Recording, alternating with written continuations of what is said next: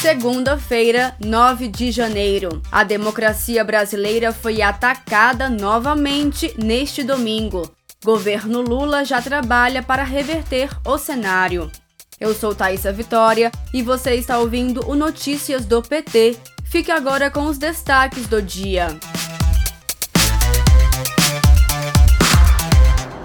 A democracia foi atacada neste domingo 8 de janeiro. Terroristas bolsonaristas invadiram o Congresso Nacional, o Palácio do Planalto e o Supremo Tribunal Federal. Durante a invasão, a multidão de apoiadores de Bolsonaro, munidos de paus e pedras, destruíram e depredaram as sedes dos três poderes da República. Vidraças quebradas, obras de artes danificadas, armas letais e não letais roubadas, tudo isso em tom de comemoração. O governador do Distrito Federal, Ibanês Rocha, anunciou a demissão de Anderson Torres, secretário de Segurança Pública do DF, ex-ministro e aliado de Bolsonaro. A Advocacia Geral da União pediu que o STF determine a prisão de Torres, que está em férias nos Estados Unidos. O presidente Lula decretou ainda neste domingo a intervenção federal na segurança pública do DF para manter a ordem após a invasão. Todas essas pessoas que fizeram isso serão encontradas e serão punidas. Eles vão perceber que a democracia ela garante o direito de liberdade, ela garante o direito de livre comunicação, de livre expressão, mas ela também exige que as pessoas respeitem as instituições que foram criadas para fortalecer a democracia.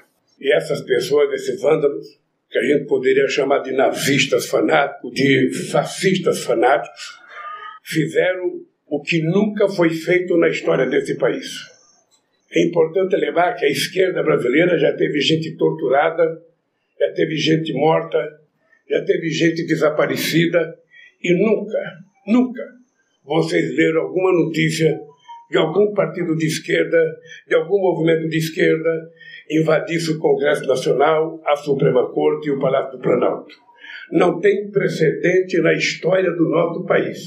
O decreto vai vigorar até 31 de janeiro. Com a intervenção, os órgãos de segurança pública do DF ficam sob responsabilidade do secretário executivo do Ministério da Justiça, Ricardo Capelli. O ministro da Justiça, Flávio Dino, afirmou que todos os ônibus que levaram criminosos até Brasília foram identificados e ressaltou que houve mudança de orientação quanto à segurança na esplanada dos ministérios. Nós tivemos uma mudança de orientação administrativa ontem, em que o planejamento que não comportava a entrada de pessoas na esplanada foi alterado na última hora. Ainda assim, havia por parte do governo do Distrito Federal uma visão de que a situação estaria sob controle. O governador Ibanês, com toda certeza, ao efetuar um pedido de, de desculpas públicas ao chefe dos poderes da União, está reconhecendo que algo deu errado neste planejamento. E quero crer que o senhor governador vai apurar as responsabilidades em relação àqueles que não cumpriram seus deveres constitucionais.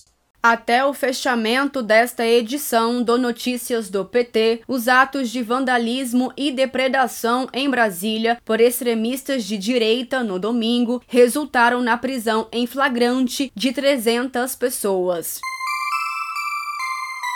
O ministro do STF, Alexandre de Moraes, decidiu na madrugada desta segunda-feira afastar o governador do DF, Ibanês Rocha, do cargo por 90 dias. O ministro disse que os atos terroristas de domingo só podem ter tido a conveniência do governo do DF, uma vez que os preparativos para o ataque eram conhecidos. Moraes tomou a decisão a partir do inquérito dos atos antidemocráticos em que é relator ao analisar um pedido da Advocacia Geral da União. A Câmara Legislativa do DF convocou sessão extraordinária para discutir o afastamento de Ibanês nesta segunda-feira. A reunião será esta tarde, às 3 horas e 30 minutos.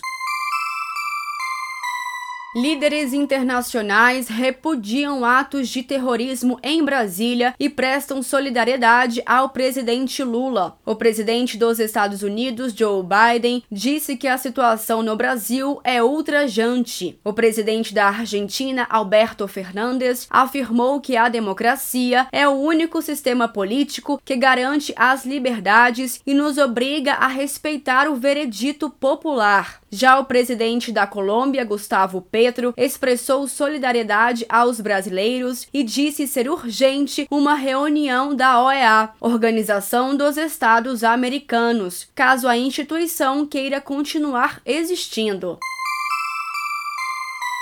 Não satisfeitos em terem promovido a destruição na capital do país, os terroristas bolsonaristas ameaçam e já bloqueiam acesso a refinarias. A intenção dos golpistas é provocar o desabastecimento de combustíveis e, com isso, aumentos de preços e inflação. A FUP, Federação Única dos Petroleiros, mapeou a evolução das manifestações políticas nas unidades da Petrobras por aliados de Bolsonaro. A FUP listou como medidas preventivas para evitar casos como o que ocorreram em Brasília o reforço no relacionamento com os órgãos de segurança pública e de inteligência, reforço e dobra das equipes de vigilância, monitoramento dos ambientes externos e elevação do nível de segurança das unidades em repúdio ao golpismo e em defesa da democracia, centrais sindicais, frentes populares e entidades diversas promovem mobilização nacional. Os atos, que vão acontecer em várias cidades do país, estão marcados para hoje, para as 6 horas da tarde. Confira mais informações no site pt.org.br.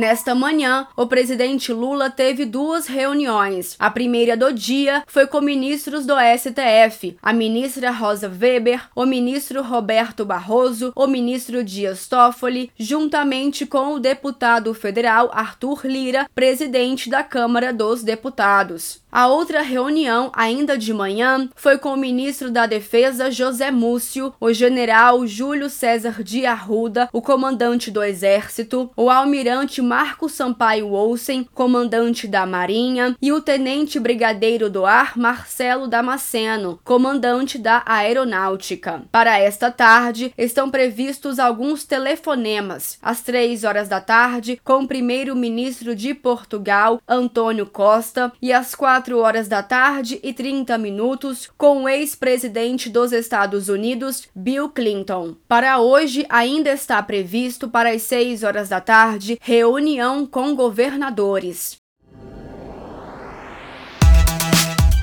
Este foi o Notícias do PT. Ele é diário e está disponível na sua plataforma de áudio preferida. Siga o podcast para receber uma notificação toda vez que sair um novo episódio. Se você gostou, deixe 5 estrelas na avaliação e compartilhe. Você encontra mais notícias como estas no portal do PT, em pt.org.br. Muito obrigada pela sua companhia. Até amanhã.